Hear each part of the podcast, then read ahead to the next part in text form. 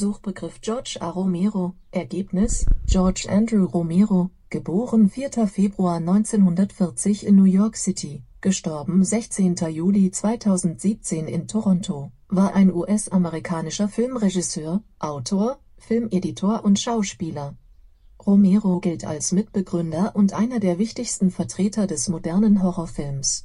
Viele seiner Filme haben Kultstatus erreicht Romero schrieb für die meisten seiner Filme das Drehbuch selbst, daher kann sein Werk weitestgehend dem Autorenfilm zugeordnet werden.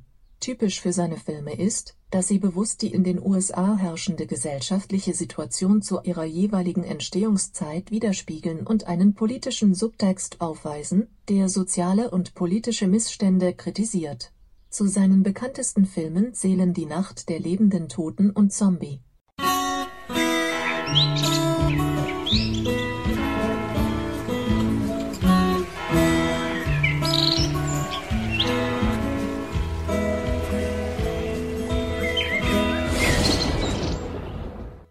Suchbegriff Zombie Ergebnis Als Zombie wird ein Mensch bezeichnet, der scheinbar von den Toten wieder auferstanden und zum Leben erweckt worden ist und als sogenannter Untoter oder Wiedergänger, als ein seiner Seele beraubtes, willenloses Wesen herumgeistert. Ihr habt's gehört, am vergangenen Sonntag ist George A. Romero gestorben. Äh, das A steht für Andrew, also er heißt richtig George Andrew Romero, beziehungsweise hieß so. Ähm, ja, auch dazu muss ich natürlich dann eine Folge machen, denn das war ein wichtiger Mensch. Äh, der hat nämlich, na, ich will nicht sagen, die Zombies unbedingt ähm, erfunden. Es hat wohl früher schon noch ältere Filme gegeben, auch schon zu Stummfilm, äh, Stummfilmzeiten, ähm, wo Filme gedreht wurden über Wiedergänger. Aber ähm, ja, das waren dann vielleicht so die ersteren Zombie-Filme, aber er hat dieses Genre wirklich als Horrorfilm dann in die Kinos gebracht und deswegen ist das durchaus schon was Besonderes. Was ist daran so besonders? Nun, man muss eigentlich nur mal schauen, was daraus geworden ist, denn diese Zombie-Filme, die sind, die ähm, sind sehr beliebt, nicht nur in Amerika, das geht auch bis hin äh, zu uns durch nach Deutschland. Ähm, und es sind ganz, ganz furchtbar viele verschiedene Zombie-Filme entstanden hinterher und mittlerweile dann ja sogar komplette Serien. Auch ein Comic aus dem äh, einer der besten oder berühmtesten Serien, nämlich so Walking Dead, was aktuell in den Fernsehsendern läuft und auch immer weiter produziert wird als Serie. Ähm, darauf basiert und äh, ja, letzten Endes hat das alles irgendwie mal seine Entstehung gehabt und ich behaupte, dass das in dem ersten Zombie-Film von George Andrew Romero äh, herrührt und ähm, das war natürlich die Nacht der lebenden Toten. Auch ich selbst mag dieses Genre sehr gern, aber ja, hängt eigentlich nicht so mit diesen Splatter-Anteilen oder sowas ähm, zusammen, sondern geht mir mehr um dieses äh, Thema Apokalypse. Ähm, das heißt generell Geschichten, wo äh, die Menschheit sozusagen vorm Aussterben bedroht ist und so ein paar bleiben übrig und die müssen sich dann durch die äh, ansonsten relativ tote Welt ähm, ja, retten. Das ist so ein typisches Genre, das gefällt mir persönlich ganz gut. Ich äh, höre und lese auch andere Bücher, die sich mit dem Thema beschäftigen, diesem, dieser Postapokalypse. Und äh, da sind teilweise wirklich extrem spannende Sachen dabei, finde ich jedenfalls. Und deswegen ähm, habe ich mir früher schon immer sehr gerne diese Zombie-Filme alle angeschaut, ähm, weil letztendlich geht es ja darum, die Menschheit ist relativ ausgestorben. Was da jetzt noch rumrennt in den Straßen, sind alles Leichen ähm, die durch meistens durch ein Virus oder sowas ähm, ja zum wieder zum Leben wiedererweckt wurden, aber nicht so richtig leben, sondern eigentlich mehr oder weniger äh, empfindungslos durch die Straßen ähm, ja schleichen meistens, die humpeln mehr oder weniger vor sich hin. Und ähm, ja, da geht es eigentlich hauptsächlich drum. Und natürlich habe ich auch die Nacht der lebenden Toten geschaut. Das war so der erste richtige Zombie-Film. Und den hat eben dieser Regisseur ähm, gedreht. Die Nacht der lebenden Toten, ähm, ja, George Romero äh, hat ähm, den Film mit 28 Jahren gedreht und das mit Low Budget. Der hatte natürlich hatte noch keine Bekanntheit, dementsprechend noch nicht so viel Kohle. Ähm, trotzdem hat der Film immerhin 100, ich glaube 112.000, ich müsste jetzt genau nachgucken, aber ich meine, es waren 112.000 ähm, US-Dollar gekostet. Das waren in den 68er Jahren zwar eine ganze Menge Geld, aber nichtsdestotrotz auch zu damaliger Zeit war das bereits ein Low-Budget-Film. Das heißt, er ist mit relativ wenig Geld ausgekommen und da hat er doch etwas recht Spannendes und äh, Gutes mit, mit drehen können. Also das hat er wirklich eigentlich ganz gut hinbekommen. Ähm, der Film ist dann tatsächlich ein Erfolg geworden, sowohl in den Kinos als auch dann später, wenn das Ding im Fernsehen lief. Die Leute haben das gerne geguckt. Ähm, und ich bin mir nicht ganz sicher, ob der Film nicht sogar auch schon damals in den Index kam. Das heißt, äh, dass das Teil gar nicht mehr, irgendwann nicht mehr weiter äh, rauskommen durfte. Ähm, ja, die Besonderheit an der Geschichte ist, jetzt kann man ihn sich kostenlos bei YouTube anschauen. Das Ding ist überall im Internet zu sehen, kostenlos. Kann man sich angucken, wenn man denn möchte und dieses Genre interessant findet. Das habe ich vor zwei Tagen bzw. in der Nacht dann auch nochmal gemacht weil das schon Ewigkeiten her war, dass ich mir die Nacht der lebenden Toten angeschaut habe. Und ich hatte den recht gut in Erinnerung. Und als ich wusste, dass ich diese Folge hier machen wollte, äh, hatte ich mir erst vorgenommen, euch in den höchsten Tönen ähm, lobend diesen Film zu äh, empfehlen. Und als ich die nochmal geguckt habe, habe ich gedacht, meine Güte, ist der langweilig. Ähm, also kann ich mir das eigentlich schenken, den hier wärmstens zu empfehlen. Man sollte ihn vielleicht trotzdem mal gesehen haben, wenn dann das Genre interessiert, einfach um mal zu sehen, wie ging es denn eigentlich mit der ganzen Geschichte los. Man muss dann aber auch noch wieder aufpassen, denn ähm, ja, der Original aus dem Englischen, der Film, ähm, der hat wohl die Synchronisationsspuren teilweise immer ähm, aufgegeben sozusagen. Also die sind wohl kaputt gegangen im Laufe der Jahre. Äh, ist jetzt nicht so, dass es nur englische Versionen gibt. Es gibt tatsächlich auch die deutschen Versionen, die, die sind auch kostenlos zu sehen über YouTube.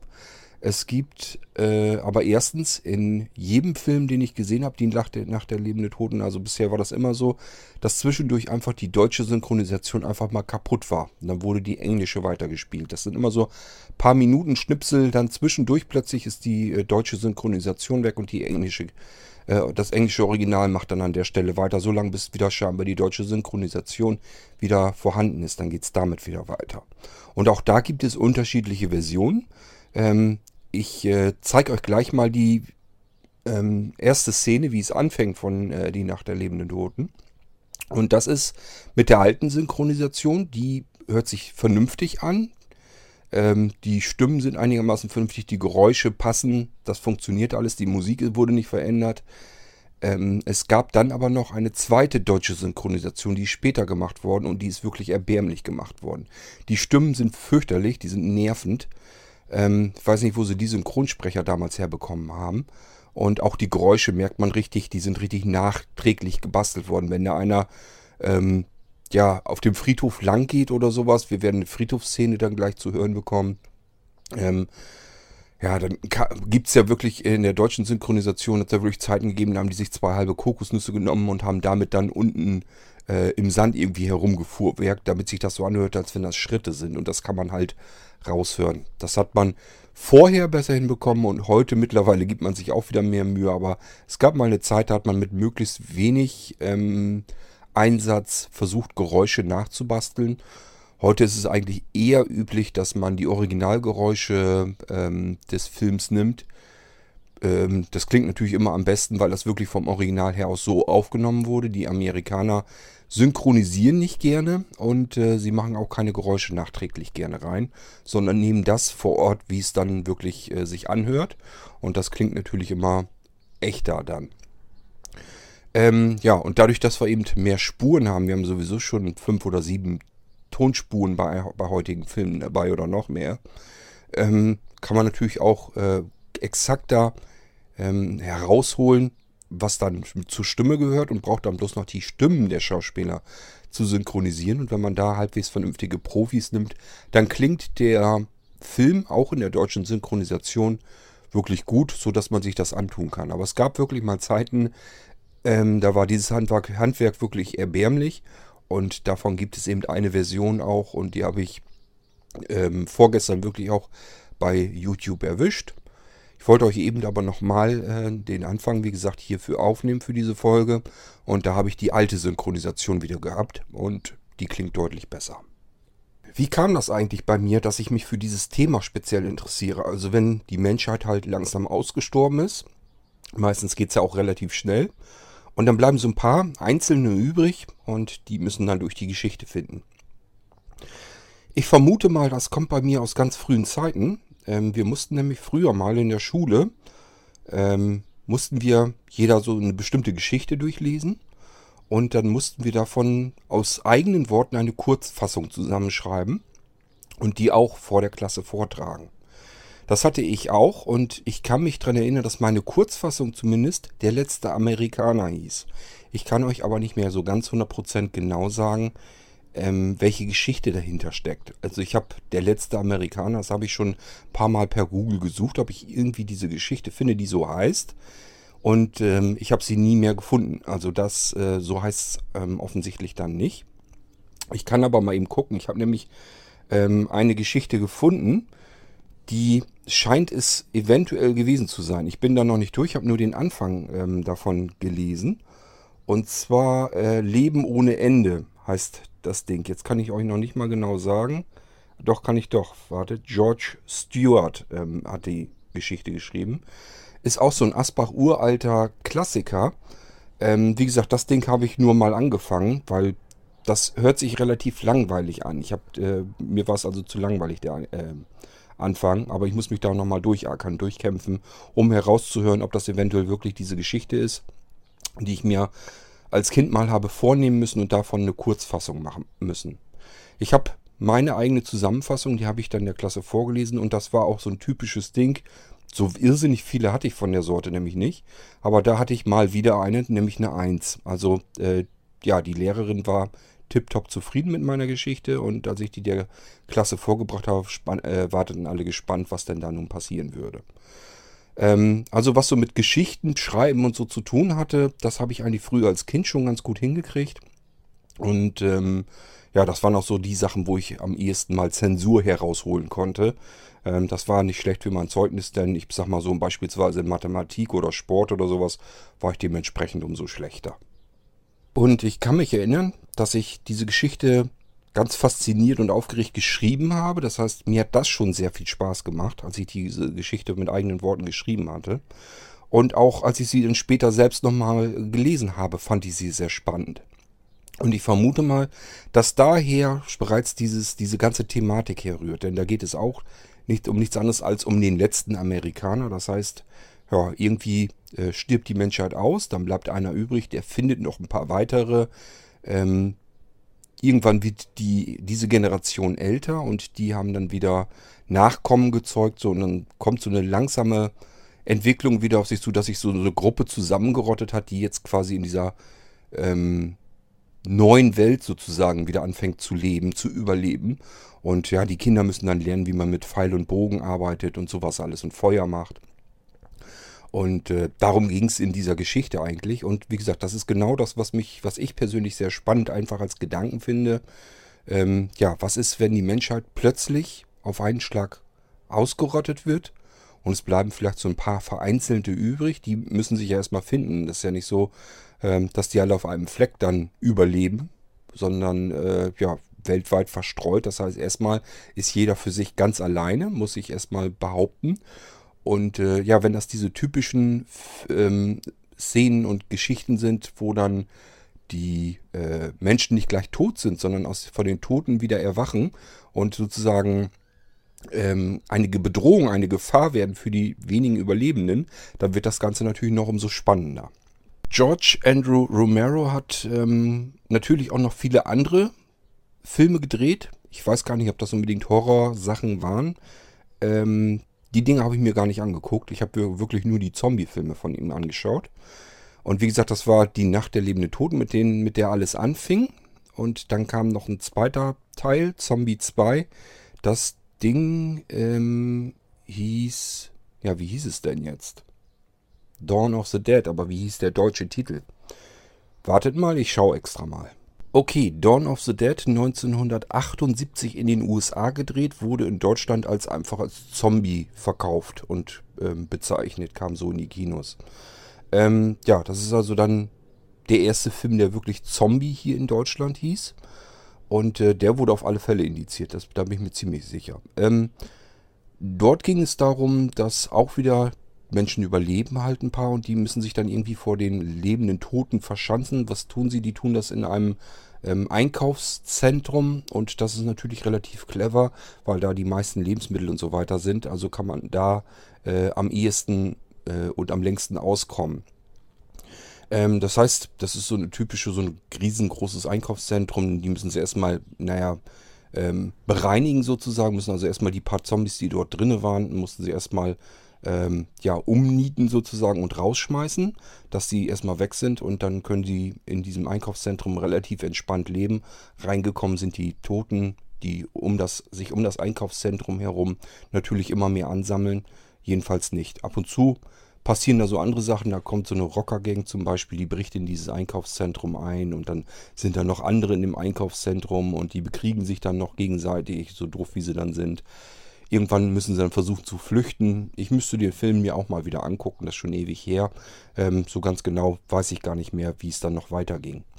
Ähm, danach kam nochmal von George A. Romero ähm, Tag der lebenden Toten, also Day of the Living Dead.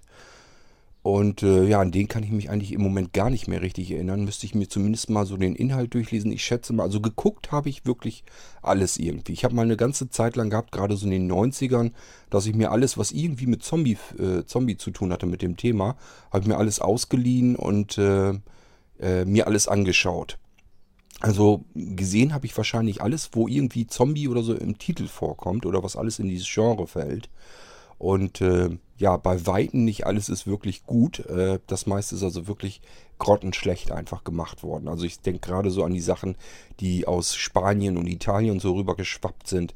Äh, das waren ganz fürchterliche Drehbücher und äh, schlechte Schauspieler. Also es war wirklich einfach lausig gemacht. Die für mich spannendste Geschichte, die es in diesem Genre gibt, ähm, das ist äh, das Buch Totes Meer von Brian Keane. Leider ist das Ding nicht verfilmt worden, aber es gibt zumindest äh, natürlich das Buch. Wird es auch als E-Book geben? Ich glaube, das habe ich nicht, weiß ich aber jetzt nicht. Ähm, was ich aber habe, ist das ähm, Hörbuch und das ist wirklich gut gemacht. Das kann ich jedem, der sich auch nur so geringfügig für dieses, für die ganze Thematik interessiert, kann ich dann jedem nur ans äh, Herz legen, weil das ist wirklich äh, das geilste Ding überhaupt. Also das ist so faszinierend äh, geschrieben, das Buch und äh, so spannend gemacht. Also da bin ich wirklich gar nicht mehr von losgekommen. Wir können ja mal reinhören. Brian Keane schreibt sich übrigens, ja, Brian und Keen, ähm, K-E-E-N-E, -E, wenn ihr das sucht. Und äh, das Buch heißt Totes Meer. Ähm, ich spiele mal eben den ersten Titel ab. Ich äh, können wir mal kurz reinhören, ob man da schon irgendwie was draus erahnen kann.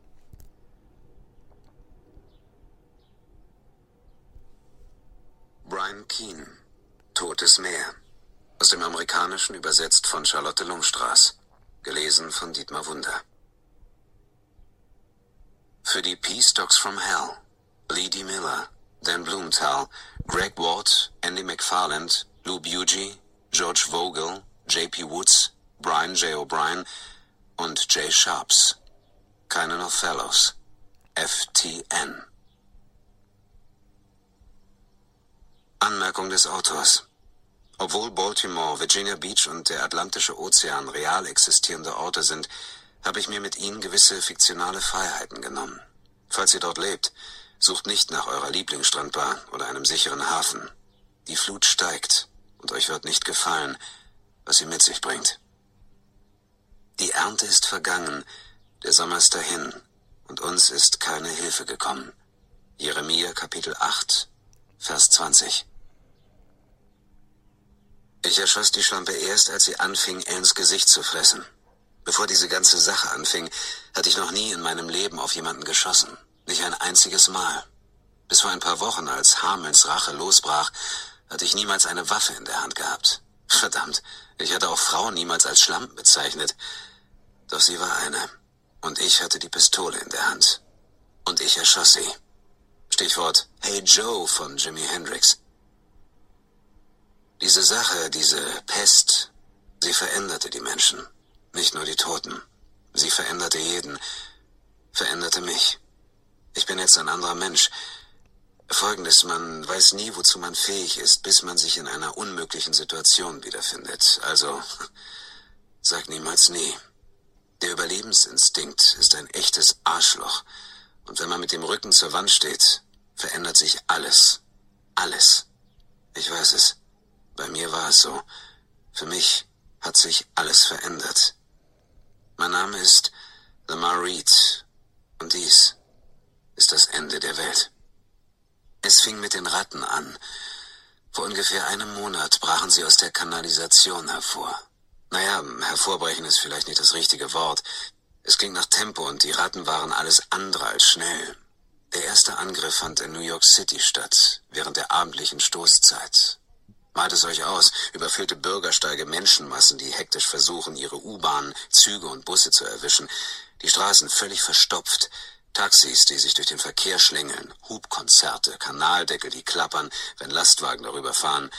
Und dann krochen mitten in diesem Chaos langsam die Ratten aus dem Gully in der 31. Straße und griffen die Menschen an, kletterten an Beinen hoch, gruben ihre scharfen kleinen Krallen in Bäuche, versenkten ihre gelben Nagezähne in Wangen und Oberschenkel und Hälse, überall, wo sie einen weichen Happen finden konnten. Die Ratten fraßen, und die Ratten waren tot. Das soll ich erwähnen, als wäre es nicht schon schräg genug, dass Ratten massenweise Passanten angriffen. Es waren tote Ratten mit heraushängenden Gedärmen, abfallenden Pfoten und Schwänzen und großen, wuchernden, von Maden wuselnden Wunden. Verwesendes Fleisch unterwegs. Oh, zunächst wussten wir das nicht. Ich erinnere mich noch, wie ich es an diesem Abend in den Nachrichten sah. Ich saß auf meiner Couch in East Baltimore aß Mortadella direkt aus der Packung und ignorierte den Stapel mit den unbezahlten Rechnungen, schaute die Nachrichten und fragte mich, wann die Kabelgesellschaft mir wegen Zahlungsverzug den Saft abdrehen würde. Fragte mich, wo zur Hölle der Scheck mit meinem Arbeitslosengeld blieb. Die Postbotin hatte ihn noch nicht gebracht und langsam wurde es eng. Vor ein paar Wochen hatte ich ein bisschen Geld auftreiben können, aber das ging alles für die Hypothek drauf. Es war, als würde man einen Finger in den Damm stecken während sich gleichzeitig ein Dutzend weiterer Lecks auftat. Die Nachrichten erregten meine Aufmerksamkeit, weil es einfach so absurd war. Ratten, die Fußgänger angreifen? Abgefahrener Scheiß. Aber als die ersten Berichte durchsickerten, dass es sich um tote Ratten handelte, nicht tot wie vom wütenden Börsenmakler totgetrampelt, sondern tot wie untot? Jenseits von abgefahren, die die Leute spotteten, die Experten im Fernsehen diskutierten und die Behörden verweigerten jeden Kommentar. Die Nachrichtensender brachten Live-Reportagen. MSNBC nannte es schlicht Aufruhr. CNN spekulierte über mögliche Terrorangriffe. Ich weiß nicht, wie es auf Fox News genannt wurde, weil niemand, den ich kenne, Fox News schaut. Nur eines schien klar zu sein. Niemand wusste, was zur Hölle eigentlich los war. Die Krankenhäuser von New York füllten sich mit verletzten Passanten. Die meisten von ihnen hatten Bisswunden. Andere waren in dem Chaos verletzt worden, das im Anschluss ausgebrochen war niedergetrampelt von flüchtenden Menschen. Ein paar hatten stressbedingte Herzinfarkte erlitten. Die Gebissenen wurden schwer krank. Dann starben sie. Dann kehrten sie zurück. Genau wie die Ratten. Sie waren tot. Aber sie kehrten zurück. Die Medien nannten es Hamelns Rache. Der Name kam ihnen quasi sofort. Hamelns Rache, die Rückkehr der Ratten, die der Rattenfänger hatte beseitigen sollen. Aber am Ende dieser alten Geschichte, als der Bürgermeister sich weigerte, ihn zu bezahlen, kam Hameln bzw. der Rattenfänger mit einem anderen Plan um die Ecke. So drehten sie es jedenfalls hin. Anscheinend machte sich niemand die Mühe, den Medien zu sagen, dass Hameln der Name der Stadt war, nicht der des Rattenfängers. Aber das spielte keine Rolle. In ihrer Version war Hamelns Rache die Rache des Rattenfängers. Er nahm alle Kinder und brachte die Ratten zurück ins Dorf. Jetzt war das Märchen wahr geworden. Die Ratten kehrten tatsächlich zurück, und die Hölle folgte ihnen auf dem Fuße, wie in der Bibel oder dem Lied. Die Hölle. So viel erstmal so dazu. Ähm, ja, das Buch heißt nicht Hamels Rache, obwohl es das gut hätte tun können. Ähm, das äh, Tote Meer, das kommt dann wirklich auch noch zum Vorschein. Das heißt, es wird jetzt erstmal weiter beschrieben, wie dieser Protagonist ähm, ja, versucht erstmal in seiner Wohnung sich zu verbarrikadieren. Ähm, das heißt, um ihn herum ist schon alles, natürlich äh, sind die wandelnden Toten sozusagen unterwegs. Und äh, irgendwann wird er dort raus äh, gedrängt sozusagen, weil irgendwie auch noch Häuser am Brennen sind. Die ganze Stadt fängt an zu brennen. Und er muss also raus aus seiner Wohnung, muss durch die Straßen sich kämpfen und ähm, ja, kann dann in einem Hauseingang, kurz bevor er überhaupt gar keine einzige Chance mehr hat, äh, sind da Kinder in dem Haus drin und dort äh, kommt er dann in das Haus rein, freundet sich mit den beiden Kindern an, äh, junges Mädchen und äh, ein Junge noch und ja, die haben natürlich das gleiche Problem. Äh, das Feuer kommt näher, die Untoten werden immer mehr. Die müssen also auch aus diesem Haus flüchten. Und das machen sie dann zu dritt. Auch da passiert wieder so eine typische Situation, wo man wirklich überhaupt keinen Ausweg mehr findet. Dann äh, kommt noch ein anderer da hinzu. Ich glaube, war der irgendwie Polizist vorher oder was? Irgendwas? Nee, ich glaube nicht. Ähm, jedenfalls, der konnte sehr gut mit Waffen umgehen, konnte sie aus dieser Situation befreien. Und dann haben sie sich zusammen, also zu viert, dann auf den Weg gemacht. Und haben sich überlegt, das cleverste wäre ja irgendwie diese, äh, das ist in Baltimore spielt das ganze Ding. Das cleverste wäre es irgendwie, die Stadt über die Seeseite zu verlassen. Das heißt, sie haben sich versucht, äh, in den Hafen hinein zu kämpfen, wollten sich dort ein Boot schnappen und dann mit diesem Boot abhauen. Das hat dann alles nicht so richtig funktioniert. Sie sind dann aber trotzdem bis zum Hafen durchgekommen und äh, dort waren schon mehr, die sich ein Boot geschnappt haben. Ein altes Kampfschiff war das, glaube ich, eine alte Fregatte. Und äh, die wurde wieder, das war eigentlich ein Museumsschiff, wo, war aber wohl soweit, äh, derjenige, der sich darum gekümmert hat, hat das soweit gepflegt, dass das Ding jederzeit einsatzbereit gewesen ist. Und dann haben sich alle darauf schon versammelt, der hat Proviant und so weiter besorgt und diese vier kommen dann als letztes dazu, springen dann noch schnell rüber mit und äh, ja, das Boot kann ablegen und im letzten Moment können sie diesen ganzen Zombies und dem Flammenmeer in Baltimore entkommen. Haben dann halt den Vorteil, also es gibt Proviant auf dem Schiff, aber es reicht natürlich auch nicht ewig. Und ähm, das heißt, sie müssen immer wieder links und rechts äh, versuchen, ans Ufer zu kommen und irgendwo anzulegen und sich Proviant zu besorgen. Da passieren natürlich auch immer wieder Dinge. Ähm, und äh, deren Vorteil ist, ist aus ihrer Sicht immer, dass es eben bisher nur Menschen und einige Tiere, bestimmte Tiere ähm, betrifft, aber eben nicht alle Tiere. Also der Autor hat von vornherein in dem Buch schon beschrieben, würde es jetzt äh, auf die Vögel übergreifen, wäre Schicht im Schacht. Denn Vögel gibt es halt überall und da kann man gar nichts gegen tun. Und die waren bisher noch nicht davon betroffen. Also äh, deswegen hatten die überhaupt noch eine Chance zu entkommen. Haben dann versucht, ähm, wollten dann eigentlich angeln und sich mit Fisch äh, sozusagen ernähren. Ja, und irgendwann ging es dann dazu über, dann hatten sie irgendeinen großen Fisch an, an Bord geholt. Ähm, äh, der auch infiziert war, der war schon tot. Aber das konnte man an der, anhand der Geschichte dort noch gar nicht so richtig feststellen, nur wenn man so ein bisschen aufpasste. Ähm, ja, und den Fisch haben sie wieder über, über Bord geschmissen, weil der äh, sich sehr seltsam verhalten hat und eben auch Bisswunden hatte. Und äh, ja, aber der Angler, der den Fisch reingeholt hatte, der hatte sich eben auch verletzt an diesem Fisch und somit war das Virus natürlich auch an Bord und dann ging das auf, äh, auf diesem Schiff, auf, dieser Rett, auf diesem Rettungsschiff sozusagen dann los. Und ähm, ja, die Mannschaft hat sich nach und nach auch infiziert. Dann kenterte das Boot, mussten mit einem Beiboot weiter. da blieben dann zuletzt bloß noch so ein paar Leute übrig. Also ich kürze das Ganze natürlich sehr stark ein. Und ähm, ja, dann werden sie wirklich verfolgt von Walen und von anderen großen Fischen, die allesamt tot sind. Ähm, ja, wie es dann weitergeht, ob sie dann die hatten als Ziel halt eine Bohrinsel, äh, auf der sie überleben könnten. Und äh, ja, so viel kann ich zumindest erzählen, sie äh, erreichen diese Bohrinsel auch noch. Aber ob sie da nun wirklich gerettet sind oder ob es da irgendwie weitergeht, das lasse ich an dieser Stelle mal offen. Ich will euch das nicht nehmen. Das Buch ist wirklich irrsinnig spannend geschrieben, weil es wirklich, ja, totes Meer. Es geht eben auch darum, es spielt so ein bisschen auf dem Meer.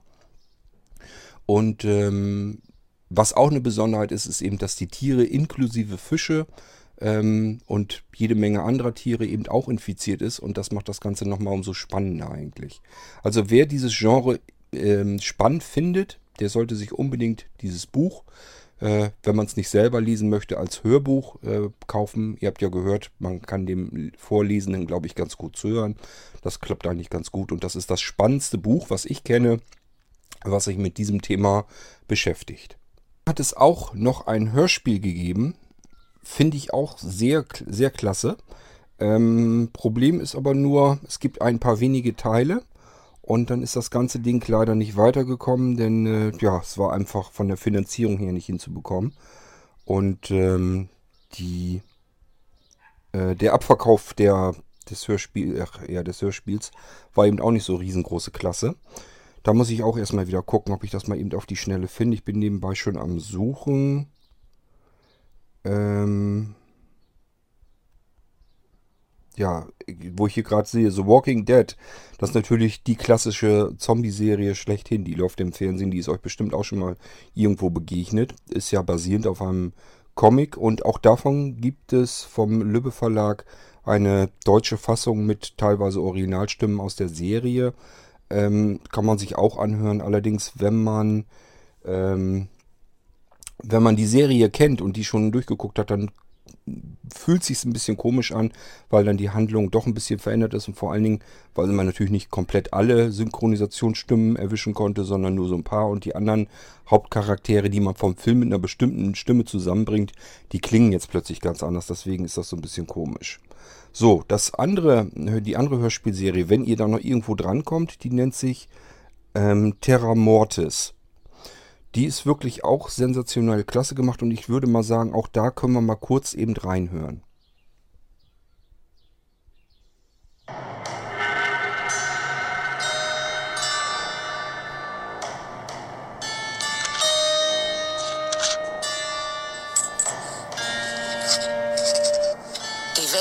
Lebenden war vergangen und die Herrschaft der Toten hatte begonnen.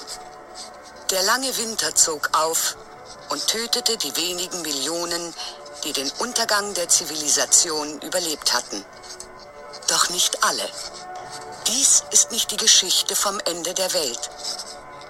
Es ist die Geschichte eines Neubeginns.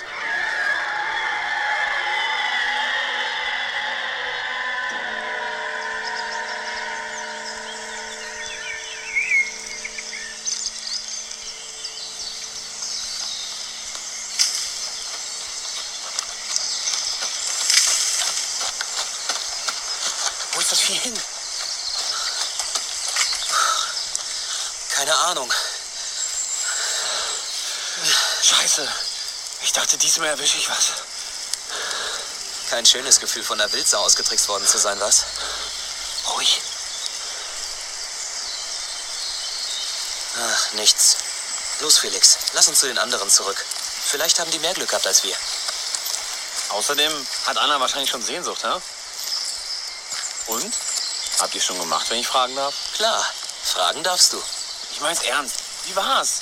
Komm schon, Jan, Alter. Mach mich nicht auf die Folter. Hm. Was ist? Hast du was gefunden? Ja, das hier. Was soll das sein? Plastik. Ist völlig verbleicht. Kein Wunder. Das Ding muss schon seit 19 Jahren hier liegen. Und was wird das jetzt? Ich nehm's mit. Wozu? Vielleicht wissen meine Eltern, was es ist. Junge, es ist Müll. Wie so ziemlich alles, was von damals übrig geblieben ist. Na und? Alles von damals interessiert mich. Auch der Müll. Na, von mir aus. Gehen wir. Sie waren Freunde gewesen, solange Jan sich erinnern konnte. Felix und er waren nur wenige Monate nach dem Untergang geboren worden. 18 Jahre lang hatten sie keine andere Welt gekannt als das Dorf, in dem sie lebten und die Wälder des Gebirges, die es umgaben. Früher hatte diese Region der Harz geheißen, aber für Jan, Felix und die anderen Dorfbewohner war es einfach nur zu Hause. Und es war vielleicht der letzte Ort auf der Erde, an dem noch Menschen lebten. Hey, was hängst du so tief in Gedanken? Ich überlege nur, was sonst noch übrig ist. Da draußen. Schutt und Asche. Oder hast du deinem alten Herrn nicht zugehört? Wenn wir überlebt haben, haben es andere bestimmt auch geschafft. Dealer ja schon wieder. Meinst du nicht, wir hätten das irgendwie mitgekriegt? Hier oben, völlig abgeschnitten von allem. Du sagst das, als wäre es was Schlechtes. Immerhin hat es uns bis jetzt am Leben gehalten. Zumindest haben sie uns das erzählt. Glaubst du etwa, die Alten haben das alles nur erfunden? Hast du nie daran gedacht? Nö, hab ich nicht. Was hätten sie schon davon? Das weiß ich nicht. Damals habe ich alles geschluckt, ohne nachzudenken. Die lebenden Toten, das Ende der Welt. Nur manchmal überlege ich, Was? Ob sie uns nicht nur Schauermännchen aufgetischt haben, damit wir brav sind? ich meine ja nur, dass weder du noch ich je einen von den Kadavern gesehen haben. Und? Kaum schon. Tiere bleiben tot, aber Menschen stehen wieder auf? Ich glaube nicht, dass unsere Alten genug Fantasie haben, sich so ein Zeug auszudenken. Ich meine, ich habe ja nicht mal genug Fantasie dafür. Selbst wenn es das alles wirklich gegeben hat, vielleicht ist es längst vorbei. Vielleicht sind die Toten alle verrottet und sie bauen da draußen die Welt wieder auf. Und wir kriegen es nicht mit. Wäre echt zum Lachen, was? Eigentlich nicht. Jan, Kumpel. Hm? Ich glaube, du grübelst einfach zu viel nach. Kann sein. Vielleicht. Was ist? Sch.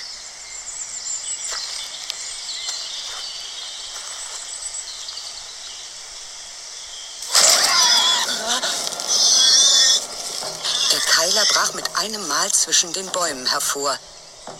Es war nicht das Tier, das sie gejagt hatten. Dieses hier war größer als jedes Wildschwein, das Jan je gesehen hatte. Und schneller. Halb wahnsinnig vor Zorn preschte es auf die Menschen zu, seine Hauer gelbe Sicheln. Jan und Felix spannten ihre Bögen. Pass auf! Oh! Er war nicht schnell genug. Jan sah zu, wie das Ungetüm Felix rammte. Er stürzte, rollte einen Abhang hinab, bis ein Baumstamm ihn abrupt aufhielt. Felix!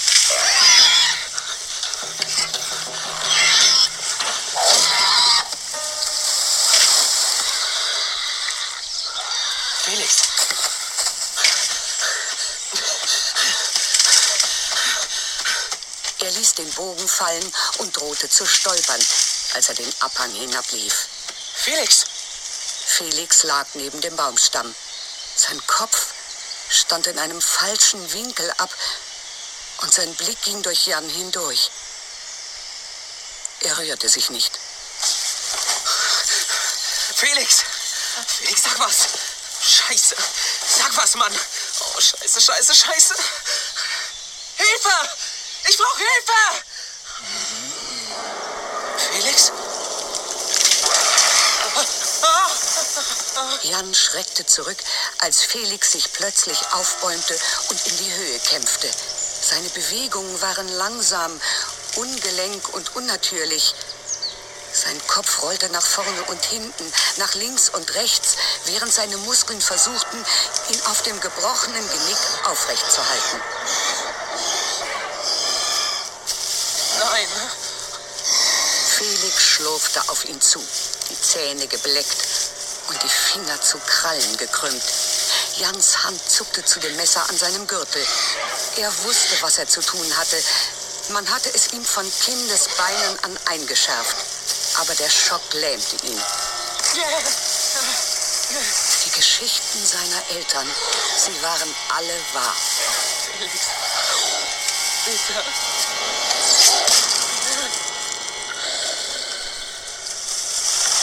Der Pfeil kam aus dem Nichts.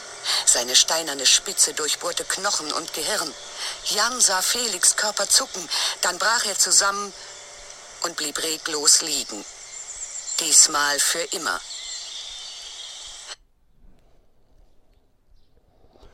Tja, auch das ähm, Terra Mortis, ähm, ja, ist eigentlich somit eins der spannendsten Hörspiele, die ich nun wiederum kenne.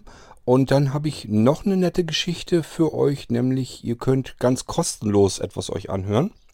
Es gibt nämlich eine Podcast-Episode, die sich auch mit der Thematik beschäftigt und auch das Ding ist wirklich hörenswert und dadurch, dass es kostenlos ist, kann man es sich ja mal anhören.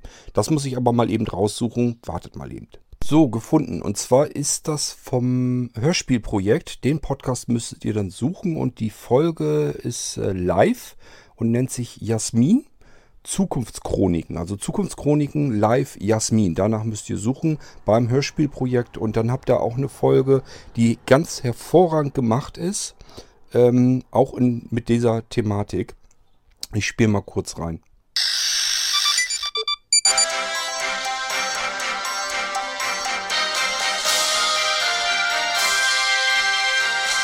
Das RP das Land weiterhin im Griff. Bei ersten Symptomen suchen Sie bitte sofort Ihren Hausarzt auf. In einem Brennpunkt um 20.15 Uhr haben wir Professor Dr. Erik Westheimer zu Gast, der sich auch telefonisch den Fragen der Zuschauer stellen wird. Nach einer kurzen Pause folgt das Wetter.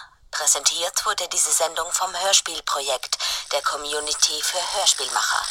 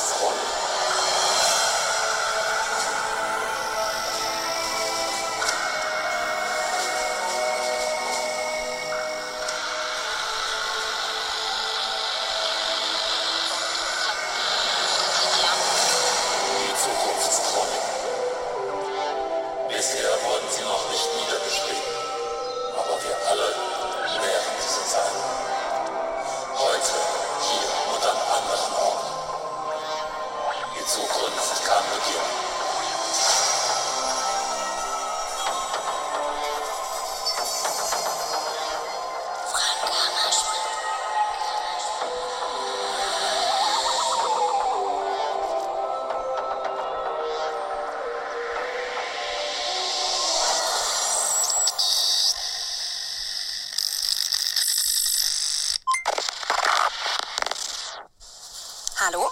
Kannst du mich hören? Hallo? Eingeschaltet habe ich es doch. Die Dioden leuchten, hier kommt aber nichts an.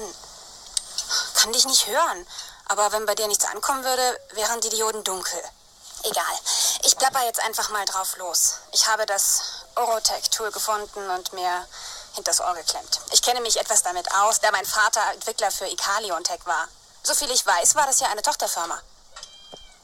Warte mal.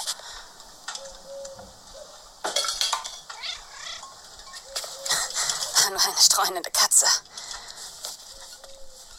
Ich wüsste gern, wer du bist. Wie soll ich mir dich bloß vorstellen? Hm, Ich denke, du bist männlich. Hast Ähnlichkeit mit Tom Laurie, dem Sänger von Lovefield.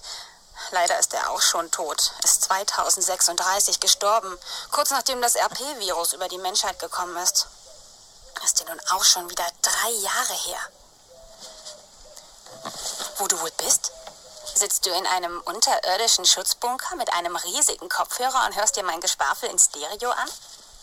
Oder auf einer geheimen Raumstation? Eher unwahrscheinlich. Ach, und ich muss mich ja auch noch vorstellen. Ich bin Jasmin. Jasmin Möller.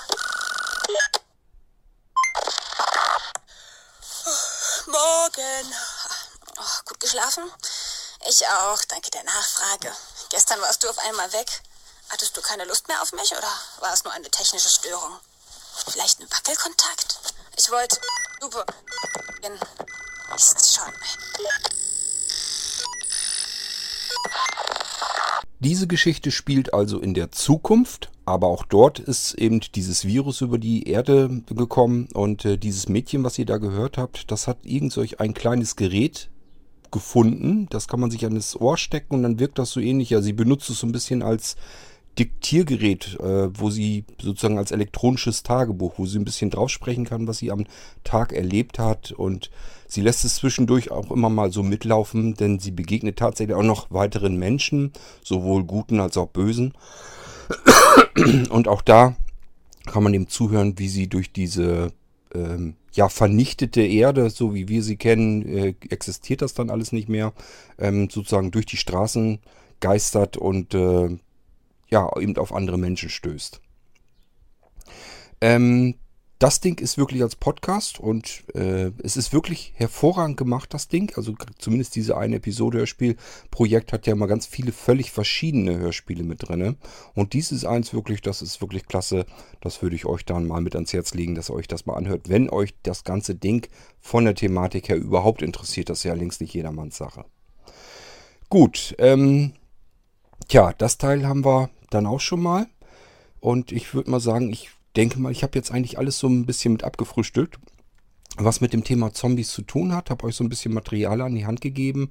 Ähm, ich würde euch jetzt normalerweise sonst gesagt haben, ähm, schaut euch doch die Nacht der lebenden Toten einfach mal auf YouTube an. Ähm, wenn ihr nichts sehen könnt, Ich habe ganz viele blinde Zuhörer. Ähm, weiß ich nicht, ob ich euch damit einen großen Gefallen tue oder ob ihr euch zu äh, Tode langweilt, wenn ihr das Ding ähm, hört. Es kommt zwar immer wieder Passagen drin vor, wo viel gesprochen wird, aber dazwischen sind eben auch immer wieder längere Passagen, wo einfach gar nichts passiert, wo eben nicht gesprochen wird, sondern man müsste es eigentlich sehen können. Das sind dann so typische Kampfszenen mit äh, irgendwelchen Untoten oder aber ja, als die in das Haus ähm, rennen und sich verbarrikadieren, hört man eben die ganze Zeit nur, wie der äh, Mann dort die Fenster zunagelt und so weiter. Ähm, ja gut, im Hintergrund hört man zumindest, hat er ein Radio gefunden, eingeschaltet, dass man die Nachrichten verfolgen kann. Aber so wirklich richtig astrein spannend ist das Ganze dann doch nicht. Und ich muss zugeben, ähm, ja, ich habe ihn das erste Mal gesehen, da habe ich schon nebenbei so ein bisschen mit auf die Uhr geguckt und gedacht, na, könnte auch langsam mal zu Ende sein. Und diesmal ähm, reicht mein Sehrest einfach nicht mehr so wirklich dafür aus, um das sehen zu können, was gerade dort passiert. Und ich muss sagen, diesmal war es mir fast noch langweiliger. Also ich weiß nicht, ob das wirklich eine Empfehlung ist, wer sich dafür interessiert und wer mal äh, sich anhören oder ansehen möchte, wie das Ganze mal begonnen hat. Dann wäre das natürlich so eine Art Pflicht. Dann sollte man sich das mal anschauen, einfach um zu sehen, wie ist das überhaupt alles angefangen und entstanden mit den Zombies. Und ähm, dann solltet ihr mal die Nacht der lebenden Toten äh, bei YouTube als Suchbegriff eingeben und dann müsst ihr nur noch dahinter gucken, dass da steht irgendwie Full Movie oder ähm, volle Version oder irgendwie sowas und einfach auf die Abspielzeiten gucken. Der Film geht über anderthalb Stunden und wenn die Abspielzeit nur ein paar Minuten ist, dann könnt ihr drauf an, dann ist das nur ein Trailer. Äh, wie gesagt, es gibt den kompletten Film in verschiedenen Versionen auf YouTube zu sehen und äh, kann man sich dann also auch kostenlos dort eben reinziehen.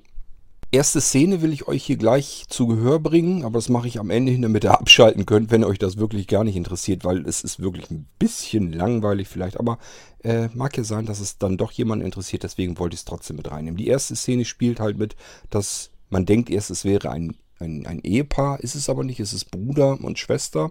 Die fahren mit einem Auto durch die Gegend. Das sieht man dann erst zusammengemischt mit der Anfangsmusik. Das ist also das, wo ihr jetzt gar nicht zu hören bekommt, sondern nur die Musik und ab und zu so ein Auto vorbeirauschen. Das ist einfach das, dieses Auto, die beiden mit dem Auto durch die Landschaft dort fahren. Und dort wird schon so ein bisschen gezeigt, da sind eben keine Menschen irgendwie auf der Straße. Also es sind immer so mehr, ja, rückblickend betrachtet natürlich verlassene Häuser, aber erstmal weiß man das ja gar nicht, was da überhaupt passieren soll.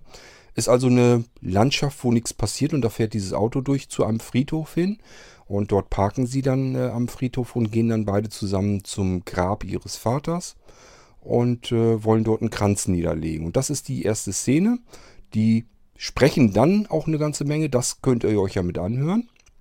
Und wo es dann wieder rausgeht aus den Gesprächen, der Mann haut dann ja ab, äh, lässt die Frau dort alleine auf dem Friedhof, will sie, will sie ein bisschen in Angst versetzen.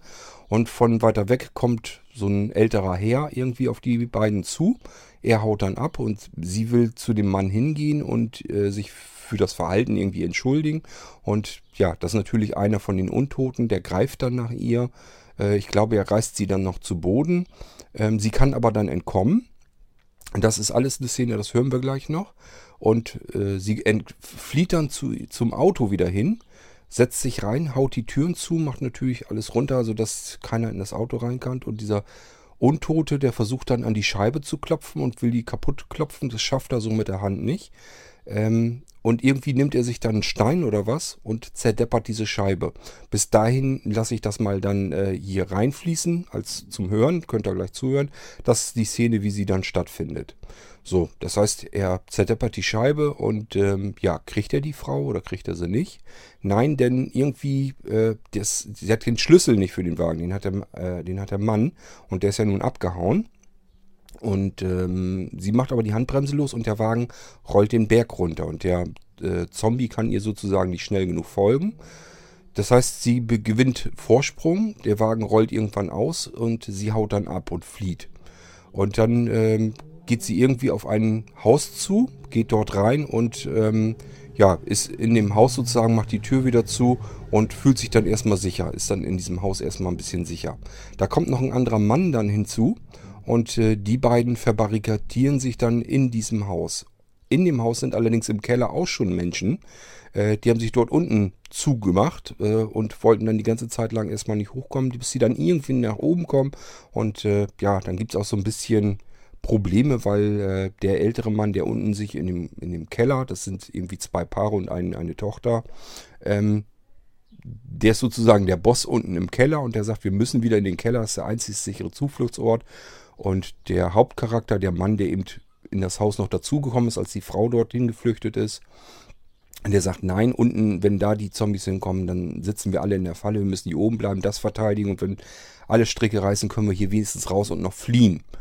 So, und das, das geht eine ganze Weile dann eigentlich im Prinzip komplett, geht, das, geht die komplette Geschichte in diesem Haus weiter. Das heißt, die Zombies gehen Richtung dieses Hauses und dann überlegen die die ganze Zeit, wie sie aus diesem Haus wieder rauskommen. Da ist irgendwie eine Tankstelle mit dran dann wollen sie irgendwie im LKW auftanken und dann wollen sie mit dem LKW wieder ein Auto, glaube ich, auftanken. Mit dem Auto wollen sie gemeinsam fliehen.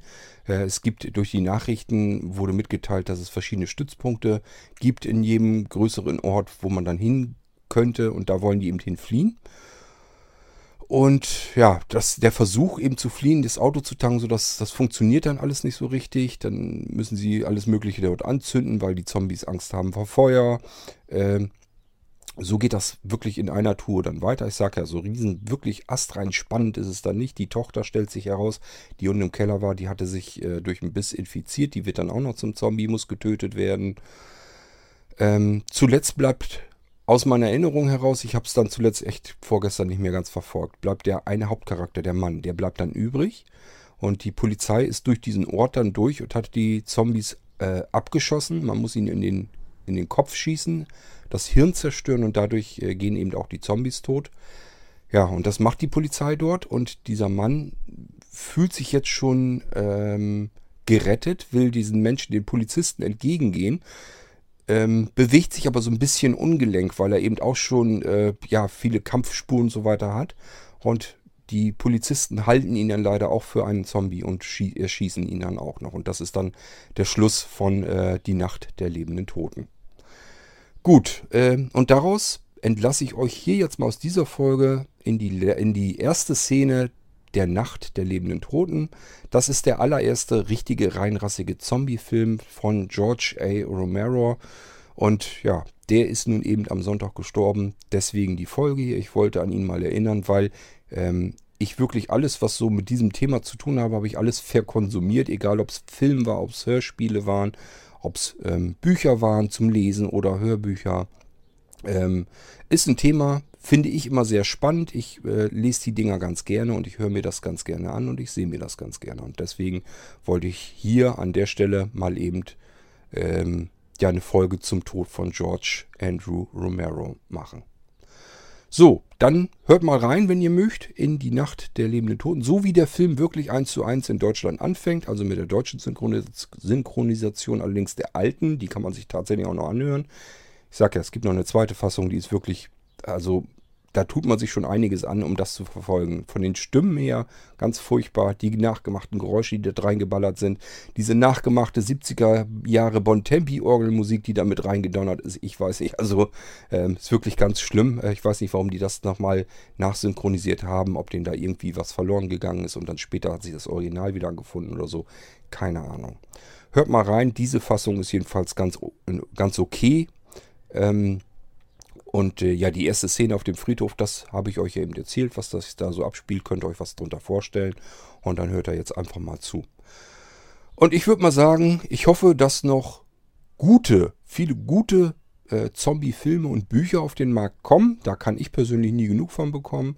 Allerdings, ich habe auch ähm, von Brian Keane äh, das Tote Meer. Das Ding habe ich mir auch schon dreimal angehört, muss ich ehrlich gestehen. Weil es ist wirklich sauspannend gemacht, das Ding. Also ich habe wirklich das Ding in einem Rutsch, das erste Mal habe ich wirklich in einem Rutsch durchgehört. Und äh, die beiden Male Wiederholung äh, immer noch ganz spannend und faszinierend. Ähm, ich muss da jetzt ein paar Jahre zwischengehen lassen, aber irgendwann werde ich es mir dann nochmal wieder anhören. Einfach weil ich es von der kompletten Geschichte her total spannend finde. Nun gut, aber ihr hört jetzt in Die Nacht der lebenden Toten hinein, der erste Zombie-Film. Und ähm, ich würde mal sagen, vielleicht komme ich irgendwann nochmal auf das Thema zu sprechen. Muss ich mir mal überlegen, ob mir da noch was Interessantes zu einfällt. Aber ich fürchte mal, so ganz viele von euch wird das gar nicht interessieren. Von daher kann man es sich wahrscheinlich sparen. Ähm, ja, viel Spaß bei der Friedhofsszene Die Nacht der lebenden Toten. Der erste Zombie-Film 1968 gedreht. Low-Budget-Film, nur 112.000 US-Dollar gedreht ist. Für einen Film auch in damaligen Verhältnissen sehr, sehr wenig Geld gewesen. Und das Ding ist wirklich komplett auf ähm, von George A. Romero. Das heißt, der hat das Drehbuch komplett geschrieben. Der war Regisseur, der hat das alles produziert. Das Ding kommt wirklich eins zu eins im Prinzip von ihm. So, und wir hören da jetzt rein und ich äh, wünsche euch ähm, einen schönen Anfang. Naja, Anfang nicht, wir sind Mitte der Woche. Ähm, kommt gut durch die weitere Woche. Ich weiß nicht, wann ich die Folgen mache. Im Moment ist viel zu tun. Auch heute Abend sind wir wieder unterwegs. Ich kann es nicht ändern. Also im Moment kommt ein bisschen weniger Podcasts an. Ich wollte eigentlich heute wenigstens zwei Folgen machen. Schaffe ich wahrscheinlich wieder nicht. Und äh, ja, wir müssen mal schauen. Ich denke mal, dass ich morgen vielleicht wieder eine Folge oder sogar zwei machen kann. Ich habe ja auch schon wieder eine Menge Audiobeiträge von euch. Also was machen können wir es. Daran liegt es nicht. Muss nur noch Zeit her. So, Jetzt aber die Nacht der lebenden Toten von George Andrew Romero. Die erste Szene, die Friedhofsszene. Und äh, ja, vielleicht gruselt es euch ja ein bisschen. Ich wünsche euch damit viel Spaß. Macht's gut, bis zur nächsten Folge. Tschüss, sagt euer Kurt Hagen.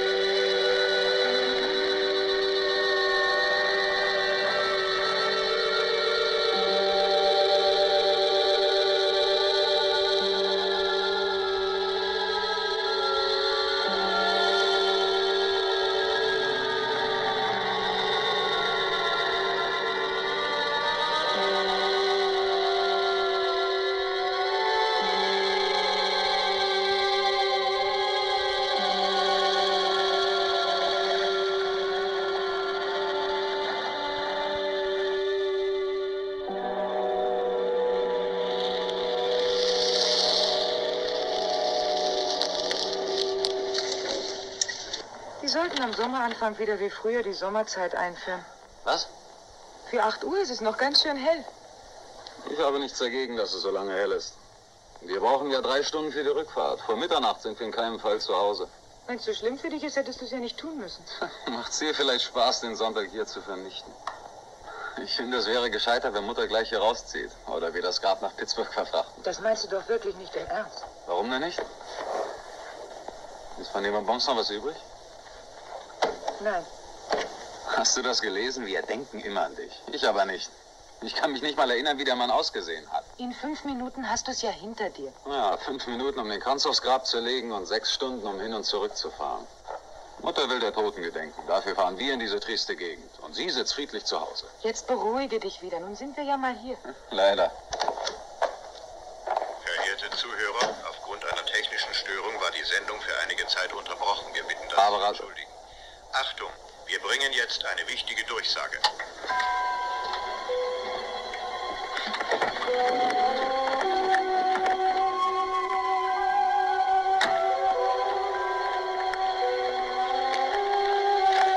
Es hat nicht am Radio gelegen. Es war der Sender. Wenn ich die Reihe noch wüsste.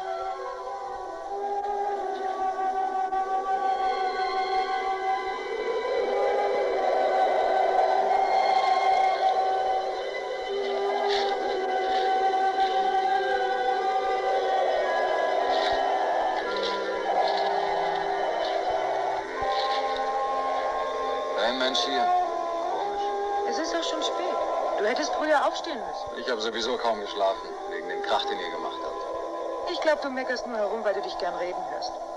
Da ist es ja.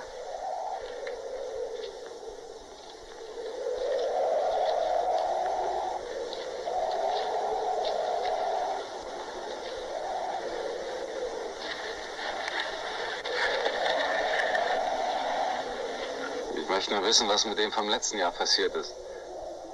Jedes Jahr gibt man gutes Geld für dieses Zeug aus und dann kommt man hier raus und der vom letzten Jahr ist verschwunden. Die Blumen verwelken? Dann kommt irgendjemand und räumt es weg.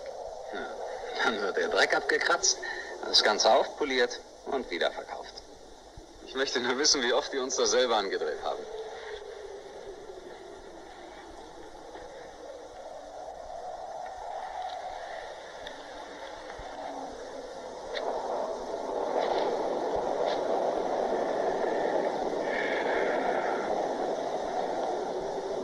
Jetzt komm, Du warst doch erst heute früh in der Kirche.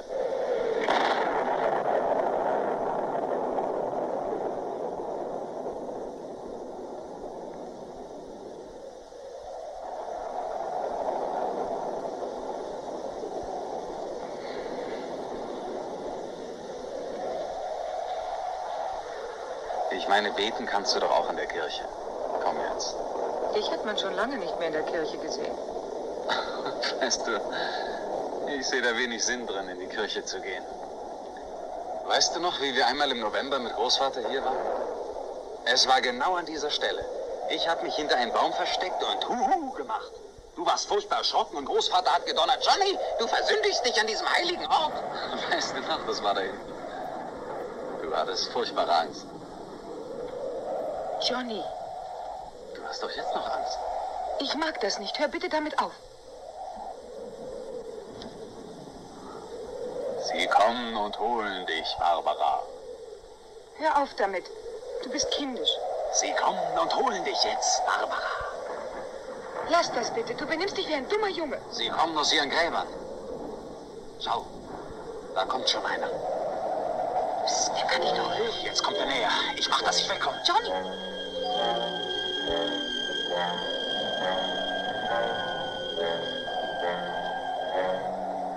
Ja.